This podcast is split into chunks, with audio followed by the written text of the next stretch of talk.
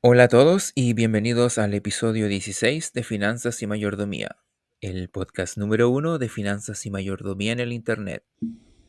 Somos sus anfitriones, Juan Pablo, David y la inteligencia artificial.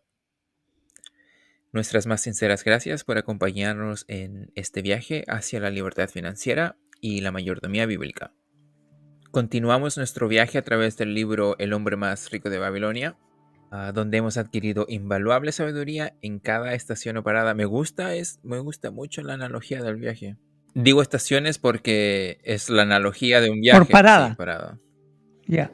Pero sí son episodios. Son 16 episodios, pero paradas serían como 13 o algo así por las dos entrevistas y el piloto. Y el piloto. Bueno, hoy añadimos otra parada más. La conversación de hoy tratará sobre el capítulo más corto del libro, tiene un mensaje bien simple pero bien importante. El capítulo se llama Las murallas de Babilonia. Y así comienza. El viejo Bansar, sombrío guerrero de otros tiempos, montaba guardia en el pasadizo que conducía a lo alto de las antiguas murallas de Babilonia. Arriba, valientes defensores luchaban por mantener las murallas. De ellas dependía la existencia futura de esta gran ciudad con sus cientos de miles de ciudadanos. Por encima de las murallas llegaba el estruendo de los ejércitos atacantes, los gritos de muchos hombres, el pisoteo de miles de caballos, el estampido ensordecedor de los arietes que golpeaban las puertas de bronce. En la calle, detrás de la puerta, descansaban los lanceros, esperando para defender la entrada si las puertas cedían. Eran pocos para la tarea, los principales ejércitos de Babilonia estaban con su rey, lejos, en el este, en la gran expedición contra los elamitas. Como no se había previsto ningún ataque contra la ciudad durante su ausencia, las fuerzas de defensa eran escasas. Inesperadamente, desde el norte cayeron los poderosos ejércitos, de los asirios, y ahora los muros debían resistir o Babilonia estaba condenada. Genial introducción. Tengo que entender que es un nuevo personaje porque es un nuevo capítulo. Eh, sí, el personaje principal avanzar es un soldado. Que se acopla a todos los otros capítulos que hemos estado aprendiendo. Entiendo. La historia continúa. Alrededor de Bansar había grandes multitudes de ciudadanos, con la cara blanca y aterrorizados buscando ansiosamente noticias de la batalla. Me imagino el miedo. Pálidos, pálidos. Pálidos, pálidos.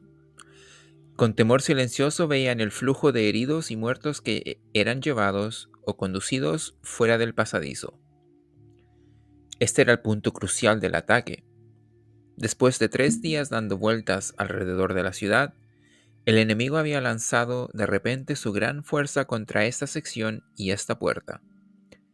Los defensores de la parte superior de la muralla se enfrentaron a las plataformas de escalada y a las escaladas de los atacantes con flechas, aceites quemado, aceite quemado y, si alguno alcanzaba la cima, lanzas. Contra los defensores, miles de arqueros enemigos lanzaron un mortífero aluvión de flechas. El viejo Bansar tenía la posición ventajosa para, para las noticias, era el más cercano al conflicto y el primero en enterarse de cada nuevo rechazo de los frenéticos atacantes. Así se establece el, se establece el contexto. El rey de Babilonia había decidido, bueno, había tenido que ir a atacar, había tenido que ir a atacar a otro ejército y los asirios se habían aprovechado de, esa oportunidad y habían decidido ir a atacar. Babilonia tenía murallas bien, bien altas y difíciles de penetrar, entonces no se les hizo nada de fácil a los asirios. Yo creo que tenemos que ir entendiendo de a poco de qué nos está tratando de decir el autor aquí. En primer lugar, nos está tratando de que reflexionemos cómo a veces creemos tener bajo control nuestra vida, es bueno ir observando ese tipo de realidades. Después de un tiempo, por la ubicación de Bansar, como estaba cerca de la acción, gente se comienza a acercar a él y le empiezan a hacer preguntas sobre lo que estaba ocurriendo. Entonces la primera persona que se le acerca fue un anciano, un mercader. Le pregunta, con las manos paralizadas, bien temblorosas, le dice, dímelo, dímelo. No pueden entrar. Mis hijos están con el buen rey. No hay nadie que proteja a mi anciana esposa. Robarán todos mis bienes, mi comida, no dejarán nada. Somos viejos, demasiado viejos para defendernos demasiado viejos para ser esclavos. Moriremos de hambre, moriremos. Dime que no pueden entrar. La, desesperación del hombre. Aquí hay un caso donde podría ser una metáfora para la preparación contra la vejez, donde uno verdaderamente está incapaz de, en ciertas formas, ayudarse a sí mismo. ¿Cómo es necesario estar preparado para eso? El, Bansar le dice, cálmate, buen mercader. Los muros de Babilonia son fuertes. Vuelve al bazar y dile a tu mujer que las murallas te protegerán a ti y a todos y a todas tus posesiones con tanta seguridad como protegen los ricos, los ricos tesoros del rey. Mantente cerca de las murallas, no sea que te alcancen las flechas que vuelan por encima. La segunda persona que se le acerca a avanzar fue una mujer con un bebé en brazos y le dice, Sargento, ¿qué noticias traes de lo alto? Dígame la verdad, para que pueda tranquilizar a mi pobre marido. Yace con fiebre por sus terribles heridas, pero insiste en su armadura y su lanza para, para protegerme a mí, que estoy embarazada. Dice que será terrible la lujuria vengativa de nuestros enemigos si irrumpen. Ten buen corazón, madre que eres y volverás a ser. Los muros de Babilonia te protegerán a ti y a tus hijos. Son altos y fuertes. ¿No oís los gritos de nuestros valientes defensores cuando vacían las calderas de aceite ardiente sobre los escaladores? Sí, eso oigo, y también el rugido de los arietes que martillean nuestras puertas. Vuelve con tu marido. Dile que las puertas son fuertes y resisten a los arietes. También que los escaladores trepan los muros pero para recibir las estocadas de la lanza que espera. Vigila tu camino, vigila tu camino y apresúrate detrás de tus edificios. Bansar se hizo a un lado para despejar el paso a los refuerzos fuertemente armados. Lo que yo veo es un caso donde muestra por qué es necesario prepararse contra la enfermedad. Como el caso, del, caso del esposo. exacto. Y también se observa la realidad de la vida, que la mujer está embarazada, eso es parte de la vida. Tener un matrimonio, estar embarazada. O sea, no, no hay prevención de eso. Bueno, sí, alguno diría, sí, para tener un hijo hoy en día hay que tener bastante dinero porque hay países que, que los hijos cuestan una casa. Pero eh, este personaje se, se nota que él estaba preparado. Lo, que ocurrió fue de que dentro de su preparación, aún así ocurren esas cosas imprevistas que te van a mm, estremecer un poco, a sacudir, van a hacer que tengas que reaccionar. Y eso que estamos hablando de una vida normal. Mm, o sea, no es algo, algo, así como que de verdad tú descuidaste tu vida. La historia se trata sobre la seguridad. ¿Correcto? Entonces, estamos viendo a personajes en la vida real de cómo ellos quieren tener una seguridad para en casos que aunque tengan una vida normal, se van a encontrar con situaciones de eventualidad. La última persona que se le acerca fue una, una niña. Dice que Bansar estaba bueno, estaba en su posición, cuando con el tintineo de sus escudos de bronce y sus pesadas pisadas pasaron a su lado los refuerzos, una niña le tira de la faja. Me imagino a la niña bien pequeñita y avanzar un, un guerrero ahí. Dice la niña, dígame, Dígame, por favor, soldado, ¿estamos a salvo? suplicó. Oigo ruidos espantosos. Veo a los hombres sangrando, estoy muy asustada. ¿Qué será de nuestra familia? De mi madre, de mi hermano pequeño y del bebé. El viejo y sombrío combatiente parpadeó y levantó la barbilla, la barbilla al ver a la niña. No temas, pequeña, la tranquilizó. Los muros de Babilonia os protegerán a ti, a tu madre, a tu hermano y al bebé. La buena reina Semiramis las construyó hace más de 100 años para la seguridad de personas como vosotros. Nunca han sido traspasadas. Vuelve y dile a tu madre, a tu hermanito y al bebé que los muros de Babilonia los protegerán y que no deben temer. Sabia la reina. Hay algo aquí que uno podría, como hombre, podría decir, ah, no, bueno, tenemos un anciano, tenemos una mujer, tenemos a una niña. O sea, los personajes son eh, de por sí indefensos, aunque hoy en día no, podemos decir eso mucho de las mujeres porque hay, todo otra, hay otra corriente. Eh, entonces uno me podría decir, no, pero yo soy hombre y de hecho, como uno de los hijos está en la guerra o como muchos soldados vamos a la guerra, pero los hombres también tienen que tener un concepto de seguridad.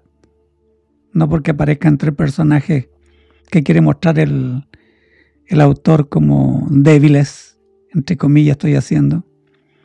Eh, también se incluye al hombre en cualquier etapa de su vida. Sí, buen punto, de hecho.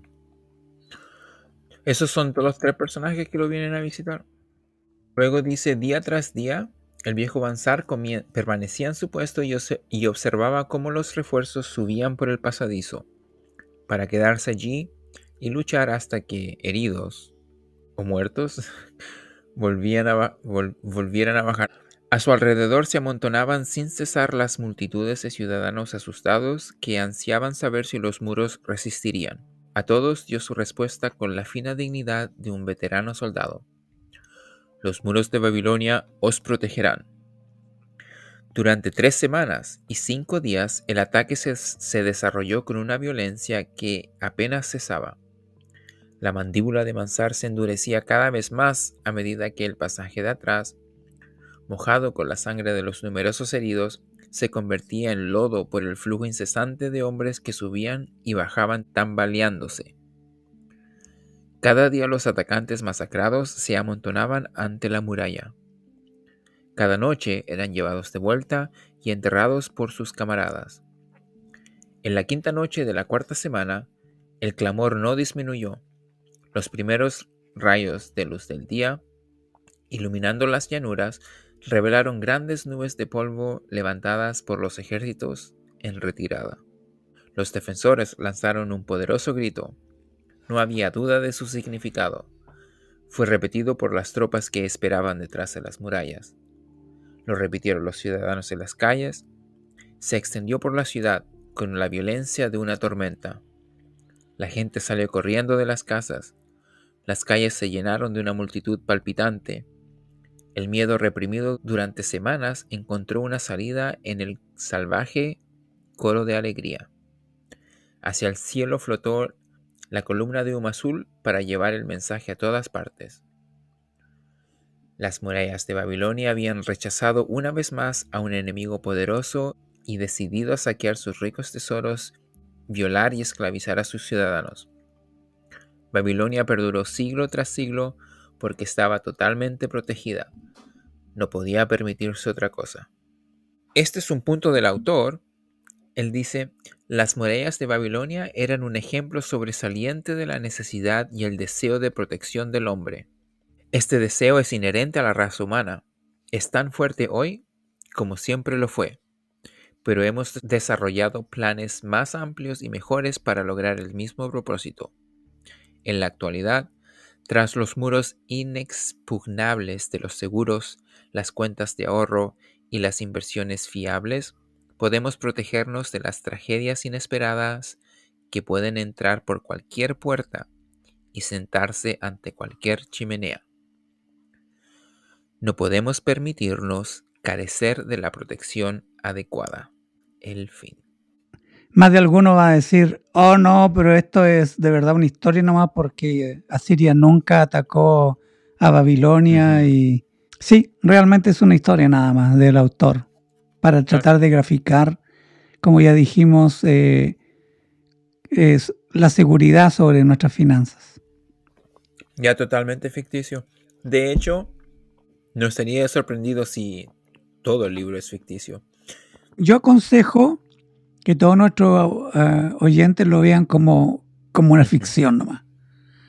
Porque nosotros como cristianos a veces hilamos tan fino que no queremos escuchar ninguna enseñanza que mezcle a dioses o Babilonia o el Medio Oriente fuera de Israel. Entonces nos colocamos medio, como dicen aquí, piqui para cualquier tipo de enseñanza. Veanlo como una historia nomás, que nos da muchos buenos consejos para nuestro viaje hacia la libertad financiera y la mayordomía bíblica. No nos, como dice la Biblia, explorarlo todo y retener lo bueno, ¿verdad? Correcto. Entonces, lo importante de este capítulo, como dice el autor, de forma específica, el punto de la historia es ah, la protección de los bienes. Porque es importante. De nuestras finanzas,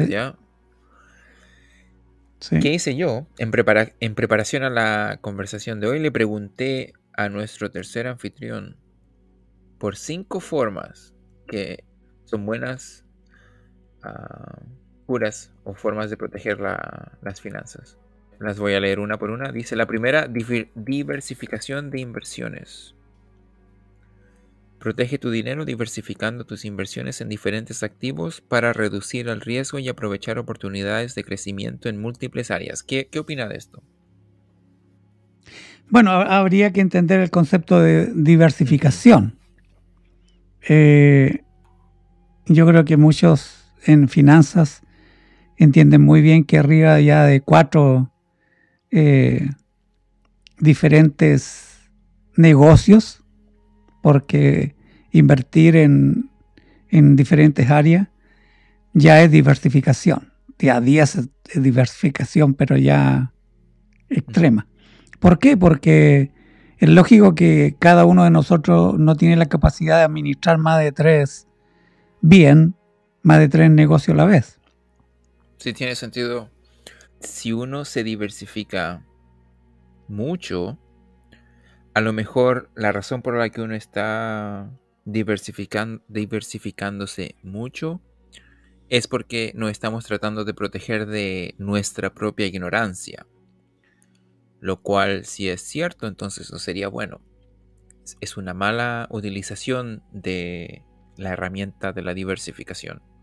Ok, entonces, como dicen Warren Buffett y Charlie Munger, ellos personalmente están de acuerdo con ese consejo del uh, solo invertir en tres, bueno, ellos dicen tres activos. Entendiendo por activos, eh, por ejemplo, bienes raíces, un ejemplo bien directo y, claro. y práctico. De acuerdo a lo que yo entendí, Charlie Munger explicaba de que una persona de forma práctica, si bien en los tiempos modernos puede decidir invertir en una compañía como Coca-Cola o Apple, Facebook, de una forma bien fundamental, lo que uno está haciendo es trabajando esa compañía. Si uno se pone a pensar, lo que uno hace cuando uno invierte en una compañía es que uno decide, uh, ok, si yo pudiera, haría este tipo de compañía, pero como no puedo, entonces voy a, confiar en esta persona o en este equipo, en este grupo de personas, para que lo hagan por mí, básicamente. La gente dirá, ah, no, ustedes están saliendo del tema de la seguridad. Y no, estamos tratando de dar a entender de que si yo invierto, por ejemplo, en Apple, obvio que voy a tener que comprar yo productos de Apple, porque en mi negocio, estoy invirtiendo en mi negocio, no voy a poner a, a no sé qué otra Android. de teléfono Android. Android, ya, de Google.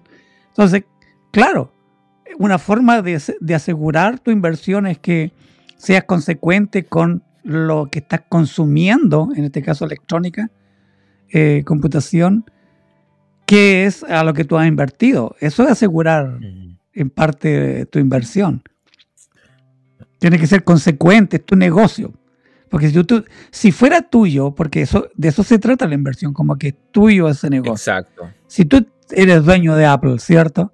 No vas a aparecer en público con un Android aquí en, cuando te Un teléfono de Google, exacto. No, estás gastando tu dinero en lo Sí. tuyo. Ento- bueno, entonces ellos, ellos dicen, si es cierto de que cuando tú inviertes en Apple es como que tú estás siendo dueño de Apple, porque técnicamente eso es cierto, ¿cómo es posible de que tú puedas ser dueño de más de tres compañías? No, no, no. A ellos, ellos lo encuentran difícil. Entonces, ese es el argumento que ellos utilizan para decir, "Eh, probablemente tres emprendimientos es más que suficiente.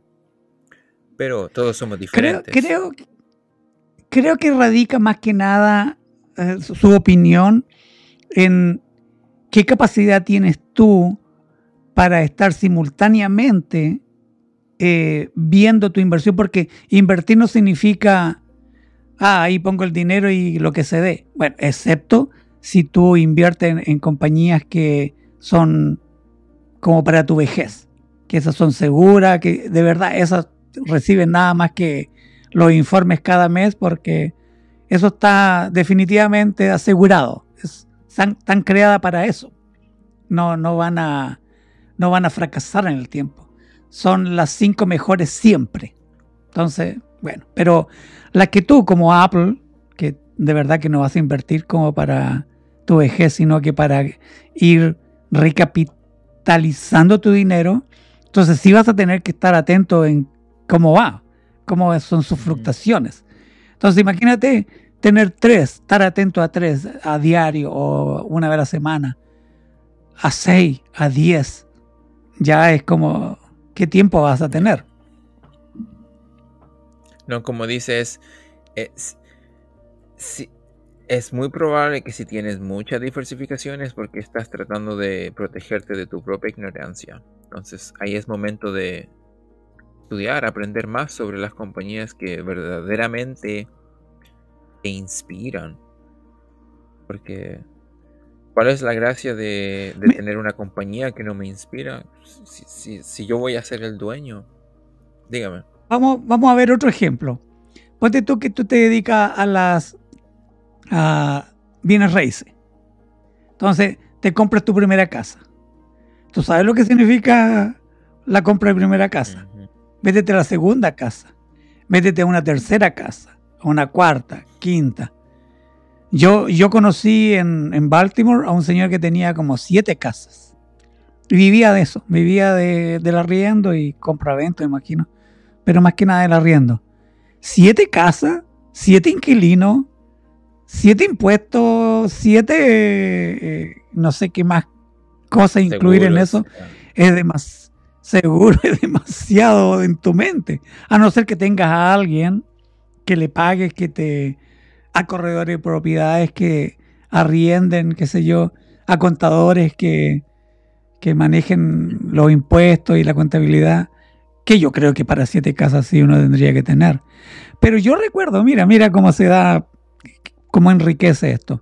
Yo recuerdo que nosotros pasamos la pandemia en, en ese lugar. Y el Señor a nosotros nos arrendó la casa por medio de un corredor de propiedades. Y como nosotros decimos, gloria a Dios, nosotros somos muy buenos inquilinos. Nosotros no colocamos un clavo en las paredes. Le pa- pagamos antes de tiempo. Entonces este señor, como vio de que nosotros éramos buenos inquilinos, desistió del corredor de propiedades. Porque la pandemia, tú sabes lo que significó. Mm. Y él se desvinculó de, de aquellos, de aquel corredor de propiedades y él lo llevó porque, bueno, estaba pasando por una situación muy especial como una pandemia. Pero aún así, te vuelvo a decir, yo creo que una persona que tiene siete propiedades ya tiene que tener un corredor de propiedades, ya tiene que tener un contador y otros más asesores por ahí. Sí. Bueno, ojalá que nadie diga que le estamos diciendo haga esto y no haga esto, sino simplemente estamos analizando lo que dice el autor y dando nuestras opiniones, que no son más que opiniones. Sí, yo creo que tienen buen espíritu nuestros oyentes. La segunda, la segunda forma que nos recomienda la inteligencia artificial para proteger dice establecer un fondo de emergencia. Protege tus finanzas creando un fondo de emergencia con liquidez suficiente para cubrir gastos inesperados y evitar endeudarte o vender inversiones en momentos de crisis. Esto me lleva a un libro, creo que he mencionado anteriormente, se llama, se llamaba, bueno, el libro se llama uh, Jubílate antes que, que mamá y papá. Y el autor establecía bueno, estableció en un momento, creo que al comienzo del libro, siete niveles. Él dice, mira, si quieres utilizar una forma de graficar el viaje a través de la mm, libertad financiera o hacia la libertad financiera, en este caso, la, en, en su caso, bien particular, era la jubilación él decía, una vez que te jubiles, eso significa de que ya no necesitas trabajar. Y a eso él le llamaba libertad financiera. Él dice, el primer nivel era que una persona tenía que tener ahorrado un mes de gastos. El segundo nivel eran dos meses de gasto. El tercer nivel eran seis meses de gasto. Un concepto bien interesante aquí que él mencionaba era, no es necesariamente lo que tú necesitas o lo que ganas dentro del mes, sino lo que necesitas para sobrevivir dentro del mes. Entonces el fondo de emergencia consistía en eso, consistía en lo que uno iba a necesitar para sobrevivir dentro del mes. Lo que se hace más fácil descubrir a través de un presupuesto a todo esto. Yo estaba pensando mientras tú hablabas cómo nuestros oyentes tienen que entender la gravedad de esto, de cómo los días pasan y no solo tenemos que tener un ahorro, no solo tenemos que tener una inversión, sino que también tenemos que tener seguridad en nuestras finanzas, en nuestros bienes. Esto no es así como que, ah, ya mañana tendrá su propio afán. Sí. No, esto, esto es serio. Eh, y si no, veamos las estadísticas, recordemos las estadísticas. Veamos a nuestro alrededor cuánta gente que nosotros sabemos a ciencia cierta, porque la, la televisión hoy día nos muestran hombres que tenían buenos negocios, vivían asegurados, podríamos decir. Y ahora lo vemos en una carpa afuera, aquí en Estados Unidos, Los Ángeles, San Francisco, y se está expandiendo esto. Entonces la seguridad de nuestras finanzas, de nuestros bienes, como nuestra jubilación, tú lo mencionabas, como nuestras inversiones, como nuestro ahorro, tiene que ser algo serio para como, como mayordomos. Cuando usted decía que utilizaba ese dicho, mañana tiene su propia fan, como en cierta forma una excusa para no preocuparse del mañana. es divertido como cristiano. Yo sacaba ese versículo fuera de contexto. Jesús nunca dijo eso. Ah, no, no te preocupes de, del día de mañana que tiene su propia fan. No, está dentro de otro contexto. Eh, la Biblia, en la doctrina mayordomía, nos llama a ser muy diligente en todo esto. En cada paso que hemos mencionado en el trabajo, en el ahorro, en la inversión, en este caso eh, seguridad.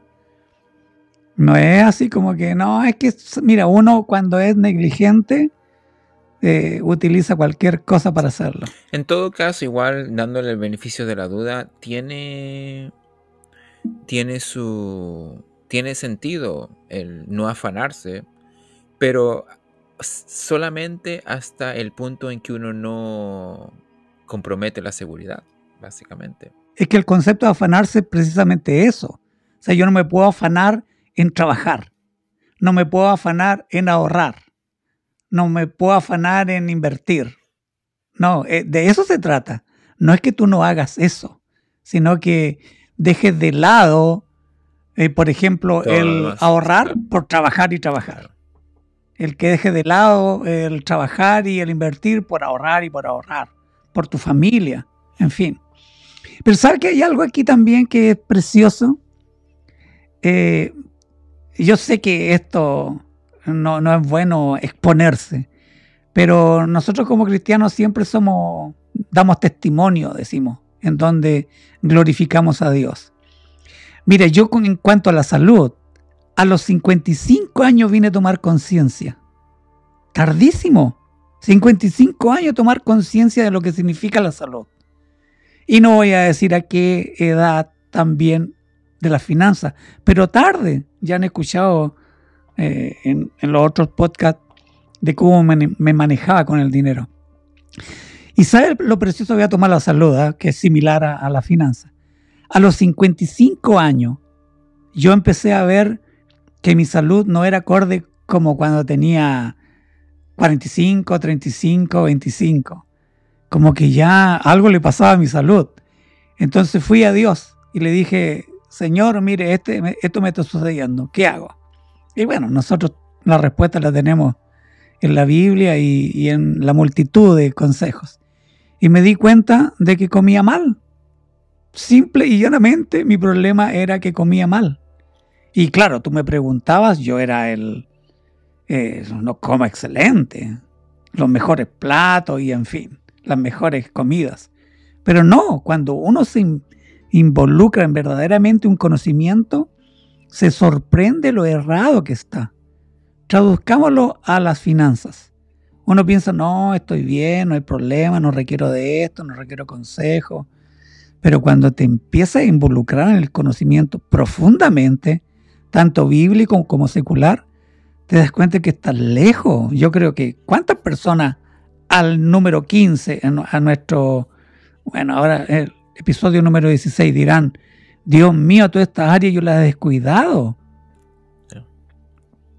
En lo que dijo está la quinta forma que aconseja la inteligencia artificial sobre para proteger nuestro dinero es sobre educarnos y buscar asesoría.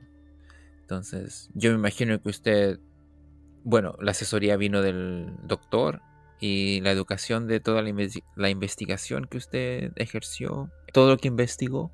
Correcto. Sí, lo que quería acentuar en eso era de que nunca es tarde. Nunca, es tarde. 55 años uno podría decir, no, ya, de verdad que aquí vas a tener que tomar pastillas el resto de tu vida, vas a tener que, lo, peor en cuanto a la salud. Eh, pastilla me refería a, medicamentos. ¿ah? Y no, mira. Y de nuevo, insisto, nunca es tarde, tampoco para las finanzas. Uno puede decir, no, pero es que ya de acuerdo a lo que ustedes están eh, enseñando, planificación, presupuesto, eh, planes a mediano, largo plazo, no, no voy a alcanzar. No, yo me doy cuenta como, como cristiano que Dios tiene misericordia y si uno se hace responsable de lo que tiene que hacer, Él hace milagros. Pero, pero tiene que ser algo bien consciente, no a gastar y gastar y que Dios haga un milagro. O no ahorrar y no ahorrar y que Dios haga un milagro. No, no.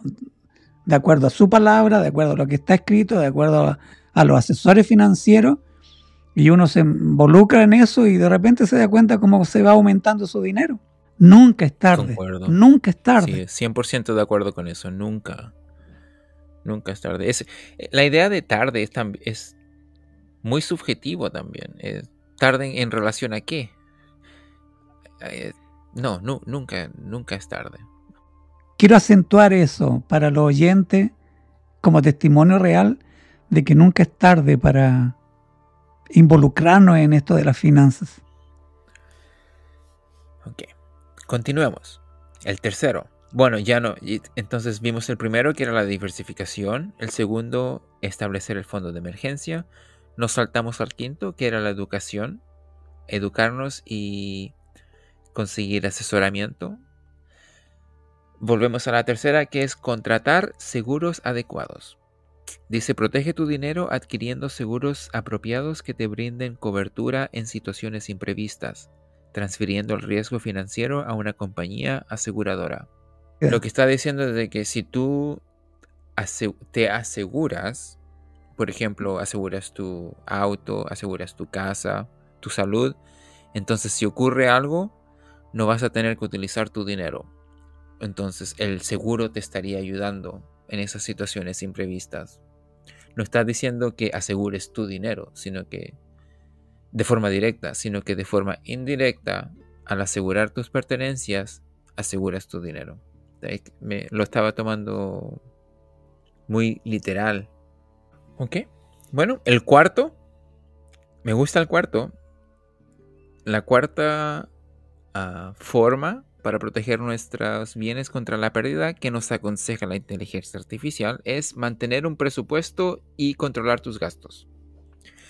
Protege tu dinero controlando tus gastos y siguiendo un presupuesto para evitar deudas y mantener un equilibrio saludable entre ingresos y gastos. Muy buen, muy buen consejo. Puedo, en cierta forma, bueno, no sé, si puedo decir de que el rey de Babilonia presupuestó no muy bien el ejército antes de ir a, atacar a los emanitas. No, yo creo que esto fue nada más parte de la historia del escritor nomás. Porque, aunque es bien cierto, eh, decíamos de que la vida no es como que tienes todos los francos cubiertos. Siempre hay cosas eventuales que nos nacen una enfermedad, un incendio, ni Dios lo permite, todas esas cosas. Eh, fallecimiento, eh, choques, etcétera. Ah, oh, a lo mejor sería buena idea dirigir a nuestros oyentes si no han escuchado nuestro episodio sobre el presupuesto. Ah, que vayan y lo escuchen. ¿Cuál es la, la cura esa? Sería el episodio 1.6 llamado La segunda cura para el monedero vacío, el presupuesto. Entonces ahí tenemos una buena discusión sobre el presupuesto. Y bueno, la quinta, ya conversamos sobre la quinta, educarnos y conseguir asesoría.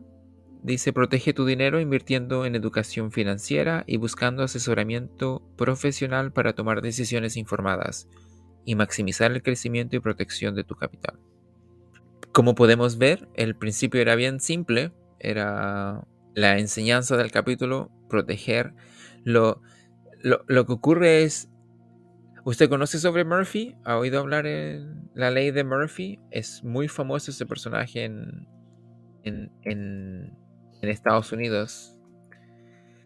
En nuestra vida diaria. Ya, muy entrometido como es verdad de que las cosas pasan, entonces es necesario prevenir. Explica un poquitito de la ley de Murphy. Oh, la ley de Murphy, la ley de Murphy dice que, bueno, muchas personas la explican de forma diferente, pero dice de que si existe la posibilidad de que algo, de que un accidente o algo imprevisto ocurra, va a ocurrir es, es como que la mala suerte es, es, es, real e inesperada. Es otro nombre para la mala suerte, básicamente. O para nosotros es, los casos eventuales de fuerza mayor siempre van a ocurrir. vivimos en un mundo, como lo vemos a cada momento y lo vivimos, eh, valga la redundancia, así que siempre vamos a tener situaciones por más que nos cuidemos la salud, por más que sepamos de finanzas, eh, por más que tengamos una familia hermosa, por más que tengamos los autos constantemente en el taller, en revisión, siempre vamos a tener eventualidades en todas esas áreas. A eso le llama la ley de Murphy aquí. Yo creo que tenemos buena suerte que vivimos en los tiempos modernos donde tenemos acceso a una amplia gama de herramientas y estrategias financieras que nos permiten mitigar riesgos ah, y asegurar nuestro bienestar financiero. No, no las sé, bueno, sé, conozco las de Estados Unidos, me imagino que los demás países tienen sus propios métodos y sistemas, así que es fundamental educarnos sobre las finanzas personales dentro del contexto de donde vivimos, ah, explorar opciones como seguros, ahorros e, e, inversiones inteligentes. Y al final, como decía el consejo, buscar asesoramiento profesional cuando sea necesario. Si a usted le extrañó la palabra suerte, tenemos un episodio que trata de lo que realmente se debe entender como suerte, por si acaso. Siempre tengo que estar atento a quienes eh, de nuestro lado como que todo lo, lo tienen que ver bíblicamente. Podría decir, tenemos la buena fortuna. O también la bendición. No, pero e, es cierto, es cierto eso de que los tiempos modernos tienen muchas, muchas herramientas que están creadas con el fin de proteger el dinero. Así que si nos educamos vamos a encontrar más de una. Y así llegamos al final de otro episodio de Finanzas y Mayordomía. Espero que hayan disfrutado de este programa tanto como nosotros. Quisiera invitarlos a que compartan este episodio con sus amigos y familiares, comenten y por supuesto suscríbanse y regálenos un me gusta. También nos gustaría añadir, si nuestro podcast le ha ayudado, sería provechoso que compartiera con nuestra audiencia su experiencia. Así que permítanos entrevistarles. Recuerden que pueden encontrar nuestro podcast en Spotify, Apple Podcasts, YouTube, Google Podcasts y Amazon Music, entre otros, muchos otros. También en formato de video a través de YouTube Podcast y YouTube Shorts. Ahora sí, nos despedimos. Muchas gracias por acompañarnos en nuestro viaje. Somos Finanzas y Mayordomía. Nos vemos en el próximo episodio. Hasta pronto. Bye.